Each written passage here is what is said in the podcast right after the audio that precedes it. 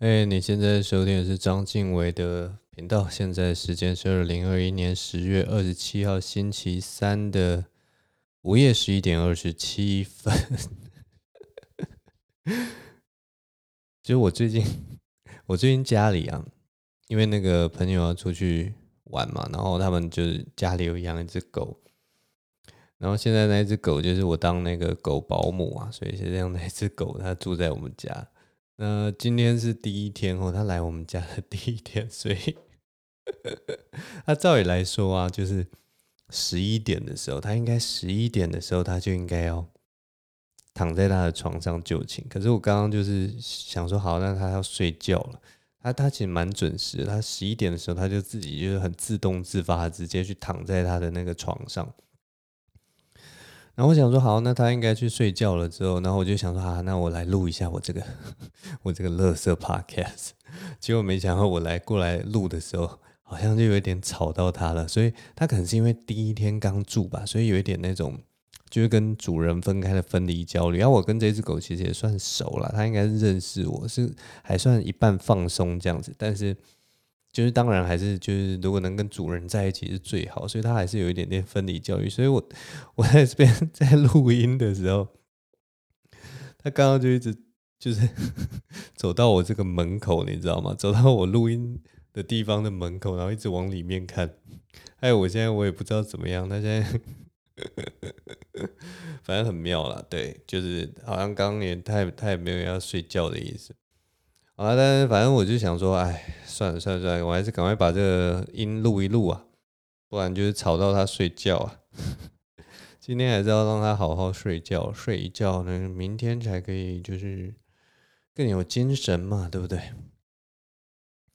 大概就这样，反正最近我家就会多一只狗了，好像要带它五六天吧，对啊，所以它也是在这边跟我作伴，其实也是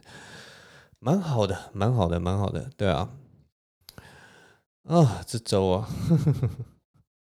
这周也是蛮有趣的。哎，有一其实有一个好消息，好像想要跟大家先分享，就是这个这个说来真的是很奇妙的一件事情，就是之前我的那个 IG 啊，我的那个 Instagram 就收到一个一一个私讯，然后就是传过来的好像是什么文化大学戏剧系的系学会之类的啊，他们就问我说，就是哎有一个。想要邀请我去当评审，就是脱口秀的评审，然后就就说有个计划说要给我看，然后给我看一下评估一下时间什么的，然后我就觉得很奇怪啊，我前面有这么多 这么多先贤先烈，为什么为什么会找上我？为什么会找一个就是这么边缘、这么边陲的一个？甚至还不知道自己到底算不算喜剧演员的人，然后去去去去当这个评审，所以我就觉得很奇妙，你知道吗？然后我心里，我跟你讲，我当我收到那个消息的时候，我第一个想法就是说，这该不会就是一种诈骗吧？还是说有谁推荐？所以所以就是好像欠人家人情这样。所以我第一件事情就跟那个 联络我的人，就是跟他说：“哎，那请问一下，到底是怎么怎么样知道我的那个？”你你怎么会知道就是我的联络方式？然后你为什么会找我这样子？然后那个联络人当然就说：“哦，那我去问一下主办方，因为他们也是算是就是协办单位这样子。”所以他就帮我去问主办方，就非常有趣。你们知道那个主办方是怎么找到我的吗？他说他是在 网络上打关键字，然后就要找写手，然后就看到我的那个。我的部落格，小弟不才啊，真的是有在有以前有写一个部落格啊，当然里面就是一些狗屁倒灶的东西，就随便讲一讲的东西。但反正就是我以前有写部落格，然后就有一篇就曾经讲到，哎，我不小心就上了博恩夜夜秀当写手这样子，然后他好像就是看到那一篇吧，所以就 要找我。我觉得这个缘分真的是很奇妙，因为像脱口秀界有这么多人，他甚至找找 social 啊，找什么各式各样的人，呃黄小胖好像都还蛮合理。结果居然因为在网络上找到一篇 我的部落格，然后就来找我，我真的是觉得太太奇妙了。但反正就是呃，反正下个月就是有这样一个机会啦，有这样一个很很特别的一个机会。他可能是想要找一些就是对呃写本比较有研究的吧，因为好像会有两三个评审，然后有些好像是就是表演评审，然后他可能想要有一个是从比较文本的角度，从文字的角度去切入的评审吧，我也不知道啦，我。我自己乱猜，但是我反正我我我觉得这也算是一个对我来讲是一个呃学习的机会吧，就是对啊，所以我我可能会去试试看啊，就这是下个月的事情，所以我其实觉得哎、还蛮幸运的，没想到就是我这种不才之子啊，这种很混的人，居然也有这样子的机会啊，对啊，真的是蛮妙的一件事情啊，这大概就是呃我上个月的一个算是一个好消息吧。就是有一个不一样的可以尝试的一个情况哦。这礼拜我最近其实还忽然变得还蛮勤跑 open mic，虽然说是勤啊，但是就是每个月去一次。但是对我来讲，每个月去呃不是每个月啦，每个礼拜去一次，每个礼拜去一次，对我来说就是已经算还跑得蛮勤的啦，因为。呃，因为我试笑话的方式就是一定要尽量写出一些新东西再去嘛。那如果我每天去的话，我顶多就是把那个笑话背起来而已。然后，其实有的时候那个改笑话的，我的那个逻辑还有那个频率，其实也没有那么快。写新的东西其实也没有那么快，所以就是要慢慢去去去找这个东西啦。那总之，我现在就是啊、呃，连续两周，哎。我不知道有没有连续诶，其实我已经忘记了，还是有隔一周，反正就是有去 open mic 试一下这样子。然后我也呃上一次去试是贺龙场，礼拜五的贺龙场，那这一次去是礼拜二的 Jim 的场进陈建平的场次哈。那我这两次 open mic 其实很有趣，很有趣，我觉得非常非常有趣。如果你们有有听那个阿秋台北罗汉脚。散步小吃喜剧闲聊意识流电台的话，你们应该就会知道我上一次的那个 open mic 的那个气氛到底是怎么样。上一次的那个 open mic 的那个气氛就是贺龙场嘛，然后全场不知道为什么就是非常的嗨，然后每一个人也都拿出浑身解数，所以那一整场啊十几个表演者就是一直每个人都炸炸炸炸炸，很顺很顺，非常顺，然后那一场的节奏跟气氛都非常好。到后来就是，甚至就是你只要讲一两句话，讲一两句话，然后只要稍微就是甚至示弱啊，或者是说，哎，呃，渐渐的呛一下观众，他们也都会笑。哇，就是那个时候就是哇，怎么就是气氛热络到全部全场的观众放松到你讲怎么好像他他们都会笑得很开心这样，所以那那一场就是很有成就感，然后不管讲什么都会笑，反正我就觉得哇，真的。太太特别，太特别，因为很久没有遇到这么热的场子嘛。可能最近人比较多，所以然后再加上大家有很多人已经练一段时间了，那个有一些比较明确啊，比较比较有经验的段子，慢慢也开始开始生成了，所以就造就了那天晚上其实是还蛮愉快的表演。那呃，我最近一次讲 open mic 就是在昨天嘛，昨天礼拜二的时候我去 Jim 的场讲。那因为我在这两场之前，我都我已经很久没有讲 open mic 了，所以这两场我总觉得啦，总觉得现在的气氛最近就这几个月，因为我之前之前也有经历过一段，就是呃很少人在听脱口秀的时期，就相对少了。然后我当然的也都是去比较冷清的场次，然后再试我的笑话。那那个时候其实有如果有在听我节目的人就知道，我遭遇到非常大的挫败。因为我不管怎么写笑话，我新写的笑话全部都没有中这样子，然后我就觉得，哎呀，到底自己在干什么？但现在气氛就蛮不一样的，就是大场子出来，所以你真的可以感受到，哎，我新写的笑话到底有没有中？我中了，就是会你可以听得出来有中，然后没中的话也听得出来比较没有中这样子。当然也有可能是我那个时候那段时期写的笑话很烂的。这也是不无可能，因为我现在好像有拿几个，就是那个时候写的笑话回来试，试了发现，哎，好像真的也没什么，好像也没中了。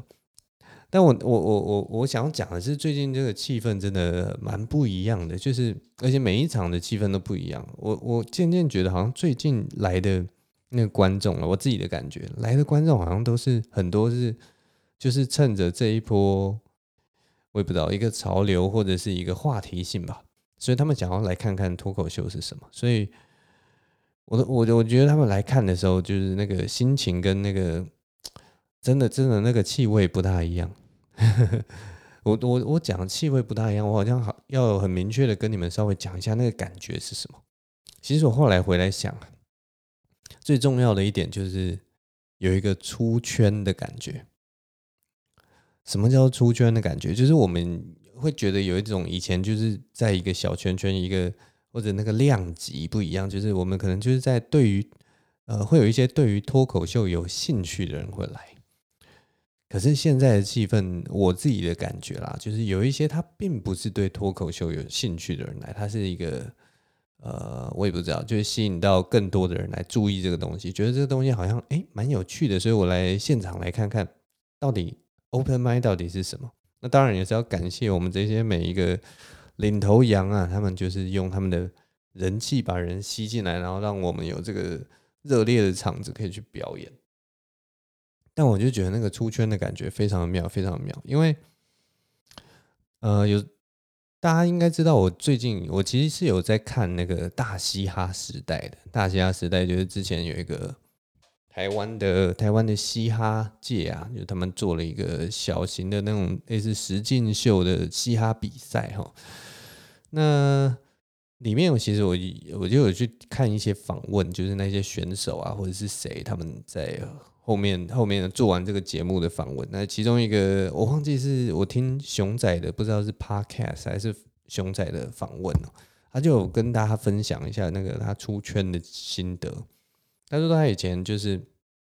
唱歌啊，或者是什么做做各各式各样的新媒体访问的时候，他有的时候他应该是说他在之前的那个阶段，他都一直觉得就是。他他有秉持一个态度啊，因为就是他觉得来听他歌的人都是爱嘻哈的人，或者至少是对嘻哈有兴趣的人。所以如果有人呃质疑他，或者是说呃对他的创作有一些意见或什么，他都会很想很很希望能够跟对方好好沟通或者好好解释，然后说哎、我们为什么要这样啊？然后为什么这边是这样子的安排啊？然后什么的。然后可是他这次做节目就就。有一个心情上的落差，他就忽然发现，就是哎，有一些来留言的人，他们看节目来留言的人，好像不是真的要跟你讨论这些事情，你知道吗？他 有的时候只是一个留言下来，就是一个，例如说发泄，就是 例如说我挺这个选手，然后你把他淘汰掉，然后他们就很不爽。然后就会来跟你说为什么要淘汰他？因为我我喜欢他，你怎么可以淘汰他？然后他就原本是想要去跟他解释说，哦，因为这个赛制怎么样啊？我提我讲出来的题目是怎么样啊？的确就是就是他可能这一这一轮比较没有符合。那我也觉得他是一个很棒的选手。可是其实那些人，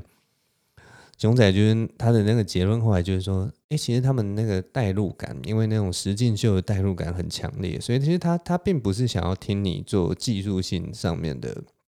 呃，解释或什么的，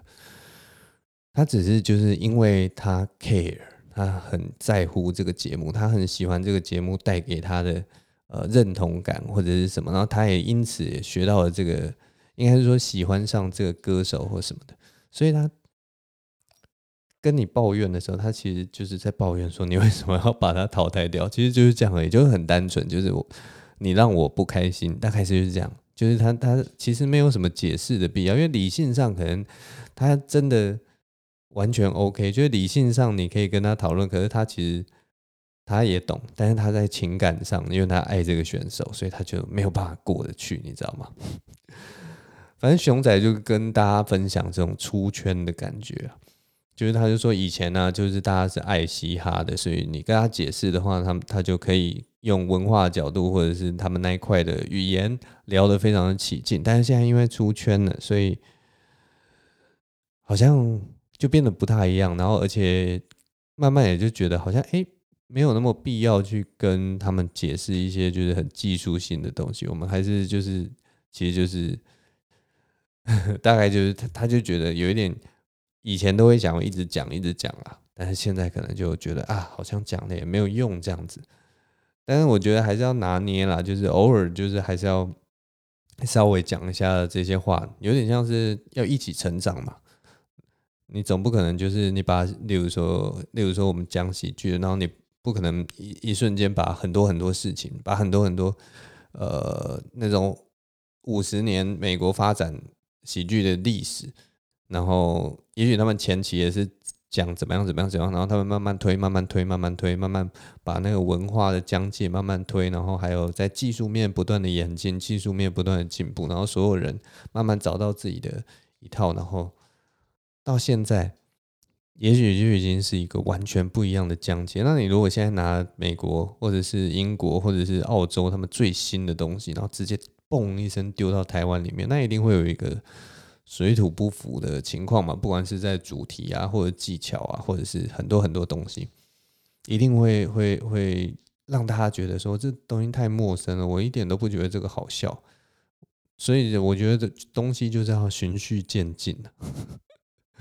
大概就是这种感觉，所以，我们我觉得，当这这一波喜剧圈出圈的时候，其实也是好事啦，就是让大家可以看看，哎，喜剧圈有什么样的，有有是有哪些是不一样的表演，有哪些是就是主流的表演，然后，哎，为什么底下有一些人怪怪里怪气的？这就要带到 我自己的风格的问题，因为我我记得之前有一场。忘记是哪一场表演的时候，就有就有观众来问我说：“哎，你为什么？因为我有他，他好像有在听我的 podcast 吧之类的，所以他就觉得说：哎，静伟，其实你是一个很很正常的人呢，为什么你要选择用？一方面，我一开始是做一个比较冷硬派的冷拍的那个 one liner 的风格。”那为什么他就问我说：“为什么你你有没有可能就是做就是像我们这种平常讲话的啊，或者是说你做说故事型的呃喜剧演员，也许会哎比较讨喜啊，对不对？就是大家的接受度也比较高。”那我我我好像在上一集的时候有讲过吧，这一件事情我的确是曾经挣扎一阵子啊，但是就是一直还没有过去那一关，因为我我觉得我最初来做的时候，就是这件事情我觉得有趣，这个东西这个风格对我来讲是非常有趣的，然后台湾也没有人在做，不用讲台湾，我我我其实目前为止我也没有看到中国大陆有在做了。所以，我就会觉得这个东西是有趣的，具有挑战性的。而且，我如果做的话，就是我第一个做。当然我，我也不是算很有才，我很希望未来有更强的人，或者中国那边也许有更强的人，然后他走这个风格，然后比我更屌。那我就觉得哦，甘拜下风。因为就是如果他能够全职来做这个东西，我就觉得太屌了。谢谢你。但我就觉得，就是这个东西基本上是吸引我的。我们每个人其实都是。为什么会讲脱口秀？就是脱口秀有一个吸引你的地方嘛。那对我来讲，就是哎，one liner，干，好赞啊，one liner 很屌啊，所以我就会很想要做这件事情，你知道吗？但是啦，但是就是因为我以前是做一个冷硬派的 one liner 的风格，那个那个风格其实一开始也是就是我的，我其实就是在学我的偶像啊。我一直就是在学我的偶像，我之前的那个偶像是那个 Steven Wright，呃，大家不用知道没关系，反正现在就是这，这是我的节目嘛，所以我现在要讲一些很生硬的内容。反正就是我我的偶像就是 Steven Wright，那他他的风格就是一个冷面笑匠，只是他长得他他他光他那个外形就是有一种很傻很白痴的感觉，然后他都会讲一些很聪明的话。就是有一个这个反差，所以他那个喜剧的笑料其实是在那边。可是像我这种人，就是我我长得就是一副就是又很凶啊，然后也许把眼镜拿下来，可能像一个呃，我也不知道谋谋杀犯或什么。那戴上眼镜就像大雕博士，反正就是 我也不知道我卡在哪一个位置。但是总之就是呃，效果的确是没有他好啦，因为就不够怪。我已经很努力变变变变怪了。但可能还不够怪，但反正就是我也觉得说，哎、这个东西可能，因为它不是真的真的发自内心，它是一个表演的，所以我有的时候也会觉得说，啊，那我为什么要继续这个东西？但是呃，我现在就是跟你们分享，因为我一开始，我们其实大家一开始都会有一个呃原始的样貌，然后那个东西是大家都会想说我我我要我要学习它，我要什么？像呃像 Jim 陈建平，他一开始就讲说他不会演，他就是想要学那个。安东尼，Anthony Jeselnik，就是另一个喜剧演员讲。那他现在也是慢慢就是呃抛弃掉他原本学习的那个样貌，然后他现在已经开始进化了，就是 evolution 进化了。我们的 Jim 陈建平，其实你好好去看他最早以前的那个风格，跟现在的风格，他已经 Jim 陈建平已经 evolution 了。所以就是这样啊，就是大家都是会进化。那我也是，我觉得以前的风格可能是 Steven Wright，那我最近其实也是慢慢想要，就是往另一个方向去前进。嗯，这个时候就可以带到我的第二个那个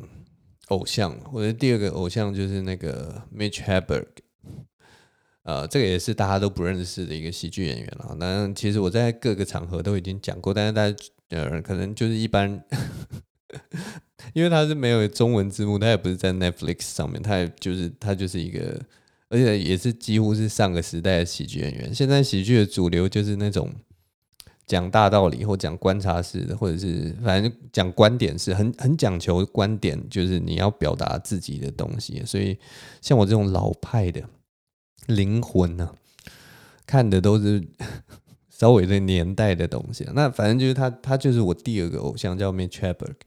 Mitch Hedberg 他也是讲短笑话，然后他的那个嗯能量是比较强，比较强的。他会用一个呃，就是那种很巧妙的文字的性的前提，然后他后面后面的那个表演风格就是他每一句都会有一个 punch，然后他会不断的追打，不断的让你每一句都让你笑，每一句都让你笑。他就一个很漂亮的、很白痴的一个前提，然后后面让你不断笑、不断笑、不断笑，这样子，哇！很厉害，我这也是很很欣赏他。那他是一个比较英年早逝的一个喜剧演员哈。不过他真的很特别了，我也真的很喜欢他。然后所以我就想说，因为当初我在呃两年前在做的时候，主要就是我自己还演不出来他那个样子嘛。我在台上没有办法很自在的说做我自己，所以我才把我才采用就是比较冷拍、比较冷硬的感觉的。一个节奏，那现在可能想要试试看，就是慢慢要再让自己放松一点，用比较松的节奏去带那个东西。那笑话方面也是希望能够朝 Mitch Hedberg 的方向迈进啊，就是尽量就是变得呃那个拍数比较多，每一个笑话的那个逗笑你的那个节奏会比较多，不会说是一个一个笑话就只有一个 punchline 之类的。那种感觉，反正就是慢慢去调整了。然后我也是蛮期待自己的改变的哈。那我为什么从出圈，然后一直讲到我的风格这件事情呢？其实就是，其实美国的喜剧的发展呢，也不是像大家所想的，就是那么的一直很顺遂，你知道吗？就是当。我我其实对美国的那个发展也没有很了解啊，但是我我我只是在讲说，很其实很多喜剧演员在做这种演出的时候，他们其实也是经历过一些起起伏伏。什么？他不是他呃，喜剧去喜剧一直不是一个呃，没有像大家就是想说哇，喜剧就是一个一个事儿，一个很红的一个表演形式。没有，其实在美国也是一开始是从那种小的小的那个喜剧俱乐部开始，然后他们可能也是一群人，然后。呃，当然就是在这个产业里面可能会有明星，那他们也是想要成为明星，可是可能例如说你在一个小地方，你的的俱乐部啊，人大其实大家也都不认识你，然后他们也很难去做宣传什么的，然后可能就是要靠什么电视呃电视圈的人，他们去看表演，或者是找会有星探到各个系那个俱乐部去挖挖人出来，那那种就是如果那个。电视圈的人很欣赏你那种感觉，就像是我也不知道，就是像那种音乐制作人到那种小 pub 里面，然后挖角你，然后你就会觉得有一种哎、被被宠幸的感觉，我被被就是很开心这样子，很很妙的一个文化圈啦。那当然那个时候大家就是，也许我也不知道，就是可以想象嘛，就例如说，哎、今天有一个。有一个那个，例如说华视电视台的那个制作人要来我们这个俱乐部，那大家就拿出他最屌的东西，最屌的五分钟，然后就在他面前表演。那他如果说，诶，那个谁谁谁，我觉得还不错，那他可能就是呃下个月可能就可以来我华视这边录影录影录个五分钟，然后就是摆在我们的那个深夜秀上面，类似这样的感觉。那其实还蛮有趣的，就是因为我我很喜欢那个 Mitch Hedberg 嘛，然后其实他现场演出的东西留下来的那个呃东西非常少，因为在早年嘛，我现在在讲的那个年代是一九九零年的代的时候，那个时候录影没有那么发达，所以顶多就是有一些录影带啊，或者是一些就是。画质很不清楚的一些东西，或者是那种电视画面，电视画面就比较多了。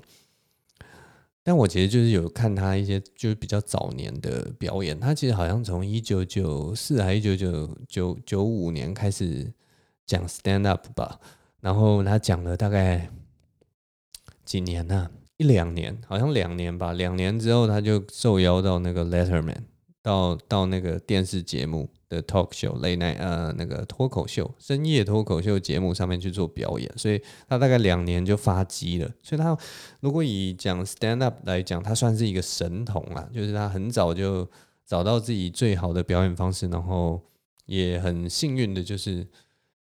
让电视台的人就是觉得说，哎、这个人应该能受人喜爱吧，所以他很早就开始，哎、就是马上就。冲到电视台有这样一个曝光的机会，那后来当然也是你上过电视以后，就是有更多人认识到你，所以他真的蛮厉害的。那我其实就是现在要跟你们分享的，就是我我为什么会聊到他，就是因为我最近有收到一点激励了，就是嗯，因为我们我们之前看一些那种。表演，你你当然会想象说，他一开始在 Comedy Club，他在那个喜剧俱乐部里面啊，然后他可能有就是也是有经过一些挣扎，然后试 Open Mic 啊什么，就是你可以想象出他那个过程。可是我最让我惊讶的就是，他那个时候就是我看到一个在网络上看到一个影片，就是呃，他应该已经。算是在地方小型的地方已经算是很有名的一个喜剧演员了。然后他那个时候好像去加州吧，跟几个呃同期，但是可能比他稍微有点就是更有名的喜剧演员去加州做表演，California。然后他好像是第一个上台的吧，所以就是帮大家开场。他那个时候的那个喜剧风格其实还没有那么稳定啊，就是还没有到我们后来看到他那种见神杀神、见佛杀佛那种厉害的程度。但是也是一个很完整的舞，呃，哦，很完整的三十分钟的演出哦，至少二十几分钟的演出。然后最让我惊讶的就是那个其实算是一个大场子，就是可能我我不知道我没有看到那个场地到底多大，但是你感觉那个氛围就不是在那种。呃，喜剧俱乐部那种五十人、一百人的场子，而是一个大的场子，一个室内的，类似一个厅堂，这样可能两三百人或三四百人，我不知道。但最让我最激励我、激励我的事情，就是说，他那个时候他那个二十几分钟的段子，没有一个人，就是全场是很冷的，全场都没有人在笑。然后他当然就是你知道吗？帮人家开场，然后他也是很紧张，但是他就稳稳的讲了他那些笑话。那有那些，因为我把他的那个笑话都已经听得滚瓜烂熟了。那他那有些笑话其实有些是呃，在他后来的演绎下是非常好笑的，所以是很好的、很好的一些笑话内容。可是那个时候，他用他的那个呃，就是他的那个节奏还没有掌握的那么好，然后他可能那个咬字啊，或者是表现方式都还没找到最适合自己的方式的时候，全场就是反应非常冷淡。有的时候有一些哎，还蛮有趣的，可能就是有一些零星的笑声。反正那那二十几分钟，对喜剧演员来讲，对一个可能你已经表演过十几二十场。四四十场、五十场，甚至可能超过百场的一些喜剧演员来来说，那个就是一个很悲惨、很很灾难性的东西。但是没办法，因为他们那那那一次去加州表演，就是四个喜剧演员轮番上阵，他就是付了钱来看你，那你就是要讲完你二十几分钟，不管观众喜不喜欢你，你就是要在那个台上待二十几分钟、三十分钟，然后你还要。介绍下一个喜剧演员出场。那 Mitch Hedberg 一直都是一个他很我不知道啊，就是他他很很很可以坦然的讲出自己失败的这样的喜剧演员，所以我会记得他的那个 set，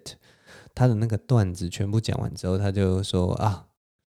看来就是今天就是大概就这样，我的笑话都讲完了，然后他就说，大家可不可以帮我热烈鼓个掌，好像装作我刚表现的不错一样，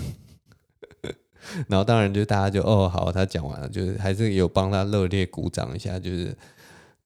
这样子，然后他就说这样子我才可以介绍下一个喜剧演员上台。这样，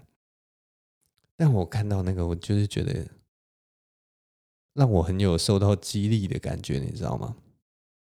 就是这些这么厉害的人，然后这些这么有有才华，他们真的是可以称之为天才，因为我真的望尘莫及，真的望他们那个写写笑话、写 one liner 的速度啊，或者是说累积的速度，或者他们。看 one one liner 的观点的的方向，哇，真的是超乎我的想象。我到现在都是都是你知道吗？都是跟随着他们的脚步，跟随着传统写笑话的呃方式在在做这件事情。我没有任何创新，但是他们都是那种在基础之上在做创新的一些佼佼者。但反正就是他，我就很敬佩他们。然后只是说我看到那个三十分钟的影片，我真的心里就会觉得说，哇。连这么厉害的人，在他上台讲笑话的初期，那个三十分钟，也同样会遇到这么可怕的场次，也同样会因为台下的人都不认识你，他不知不熟悉你的风格，然后你花了三十分钟，就算你有好的文本，就算你稳稳的把自己的笑话讲出来，你还是没有办法让观众喜欢上你。还是有这样的时候，所以当我看到那个时候，我就觉得他们都充满着勇气，你知道吗？他们都完全不害怕的把自己的笑话，三十分钟的笑话，全场全部爆炸，全部烂到爆的一个场次，他们还是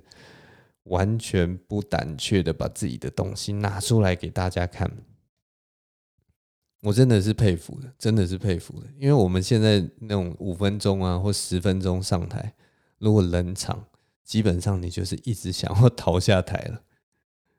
他们都是可以撑三十分钟以上，这些人完全不喜欢你，给你零星的笑声，然后觉得你很冷淡。我只要你站过那个 open mic 的台上，你就知道那个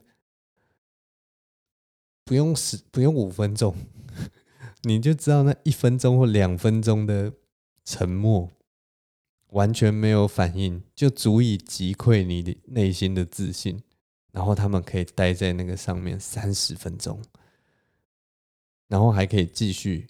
做表演，还是很热爱喜剧。我就觉得自己真的是没有什么资格抱怨，你知道吗？你一定要经过那样的洗礼啊！你一定要经过那样子，就是全部的全场的人，也许不是来看你的，全场的人根本不喜欢不喜欢你的。然后你要上去，你要努力赢得他们。然后有的时候赢得过，能够赢得观众的喜欢；有的时候赢不得观众的喜欢，但你就要一直上台，你就一直去试。所以我不知道为什么啊，就是看到那个他们那么失败的场次，我忽然就觉得哇，自己真的不能再怕了，就是要。要好好加油。最后也可以跟大家分享一件事情，很好玩，就是大可爱，大可爱礼拜二的时候吧，他表现真的超棒的，我觉得他真的超屌，他是最后一棒。然后其实大家知道，就是在那种喜剧俱乐部的场合啊，最后一棒其实有的时候那个全场的观众其实已经累了，他听了十二个、十三个人的笑话，他已经累了。最后一个人如果不够精彩，或者还表现其实平平稳稳，他也许就是觉得啊，呵呵，给你两声笑，大概就这这个晚上就差不多了，因为累了，他集中力也没那么强。就你知道吗？大可爱在礼拜二的时候上台杀爆全场，他就一开开头又用两个，一个好像是类似即兴的笑话吧，然后另一个笑话我也不知道，反正就他就超级超屌，上台讲了两个两两两个。接大棒球，然后马上就是杀翻全场，全场就整个沸腾，马上第一时间就给他一轮掌声，屌到不行，真的是像无开无双一样。哦，那个时候听到真的是觉得哇靠，这真的是太屌了，大可爱就是不一样啊，够稳够强啊。但很很有趣，就是他呃，我我，因为我们讲 open mic，有时候还是会想说，哎，那我们这一场 open mic 表现还不错，那到底呃我们的 Instagram 或者我们 Facebook 加了多少个人来追踪呢？很好笑，我那时候反正就。他下来嘛，然后我们回家就稍微聊个天什么的，然后他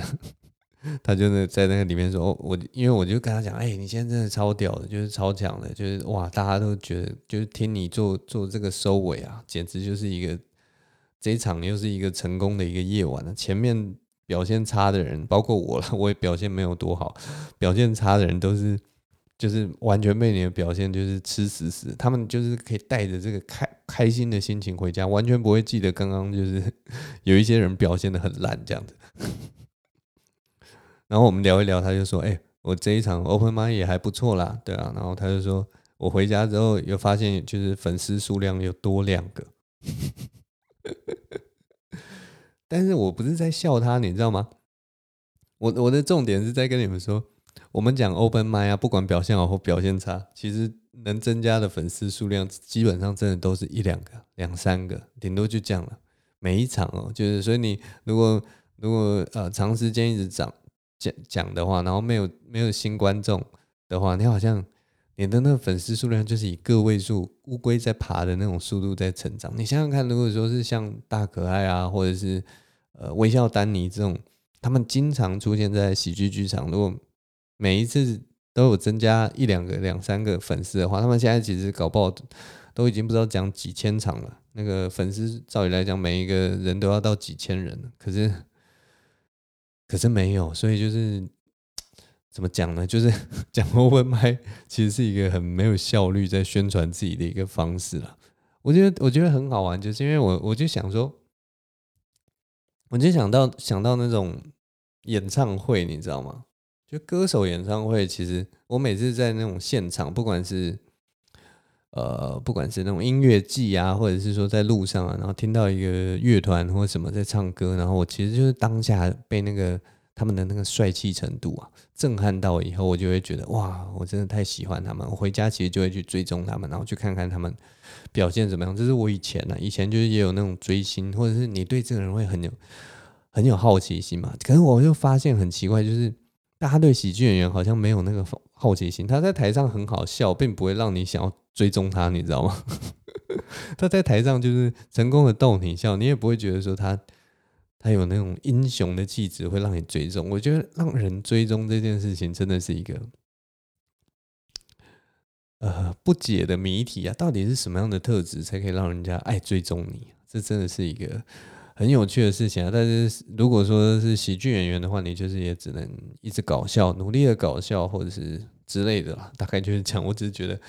哇，就是他那一场 kill。如果我觉得我在一个什么呃，如果是一个两，例如说两百人的场子，然后你唱一首歌，然后哇杀翻全场，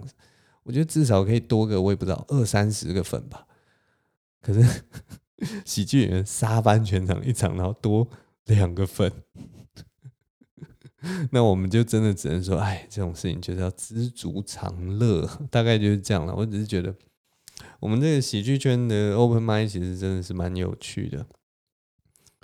然后另一个观察，其实也可以跟你们分享啊，但是就是也许也没有很准啊。我今天有发现，就是喜剧演员啊，我们的段子的表演啊，几个领头羊他们段子的表演，其实在 YouTube 上面点阅数都是高的，而且就是。好评数也是算多的，大家就是每次有段子出来的时候啊，然后发下去，然后底下就是大家就觉得，哎、今天的段子很好笑啊，然后笑得很开心，谢谢你的创作啊什么的，就是大家都是回馈的是蛮正向的东西。但是很有趣，就是喜剧演员去做其他事情，或者是去 featuring 其他其他人的影片的时候，我我真的发现到就是那个。影片的导流好像也没有那么的理想，就是如果说是 YouTuber 彼此那个 feature 的话，感觉会有导流。就例如说蔡阿嘎去哪里哪里的话，那蔡阿嘎的粉丝就会去去别人的频道去看嘛，或奎丁啊，然后去哪里哪里跟跟跟谁合作的时候，大家啊，喜欢奎丁的人就会去看。可是喜剧演员很妙，就是例如说，我举个例啦，我乱举个例，因为他其实没有在做。但假设说陈建平啊，Jim，Jim 陈建平他现在点击数，他段子很厉害嘛，至少都有什么四十万啊、五十万之类的的人在看嘛。那他如果去 feat，他如果去别人的那个影片 feat，然后跟喜剧完全不相关，假设他去做菜好了。很有趣，就是他的那个点击率并不会到五十万，你知道吗？不会到四四五十万，就是好像好像就是喜欢他的人，可能就我也不知道，就是真的那种他做什么你都会去看的人，可能只有假设啦，我我乱讲的，因为我真的不知道他的数据，就可能五万、十万这样子吧，就可能是你平常点阅数的四分之一而已，你的铁粉可能就大概四四分之一之类的。我就会觉得很好玩，就是大家会想要看这个人的段子，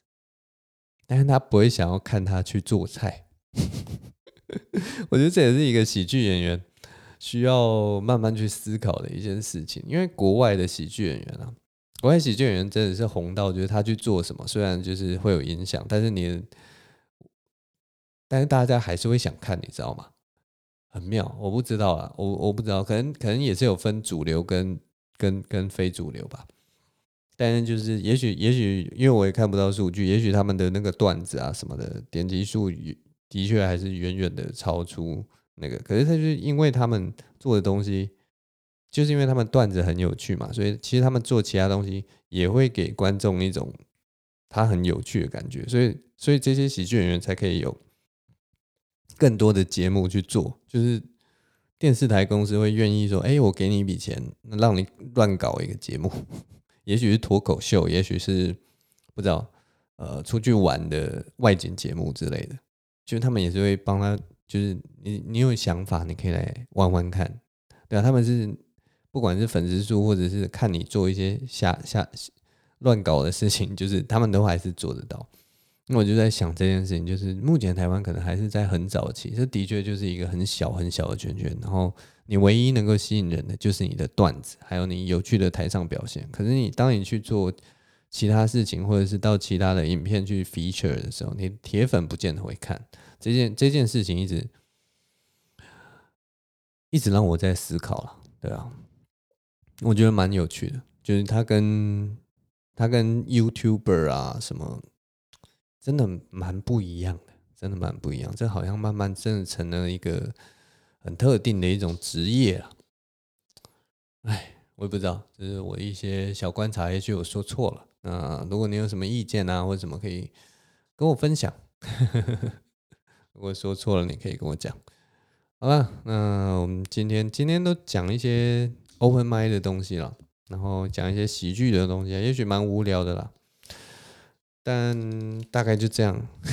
因为这这这其实就是我想我我这一次想讲的东西嘛。比较稍微有比较多的那个资讯啊，啊，你们就听听啊，我说说你听听啊，这是微笑丹尼最最近很很很厉害的一个喜剧的段子啊，就如果有听众有兴趣的话，在 YouTube 打